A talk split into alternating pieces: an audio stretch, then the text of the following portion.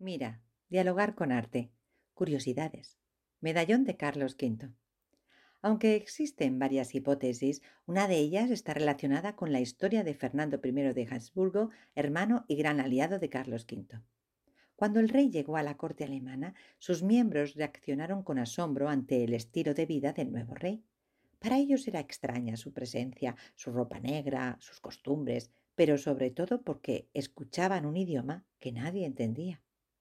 Es por ello que surgió esta expresión, me suena español, para referirse a lo que no se ha entendido bien, aunque en la actualidad se utilizan otras frases, quizá para evitar cualquier referencia cultural despectiva, como por ejemplo, solo he entendido estación de tren.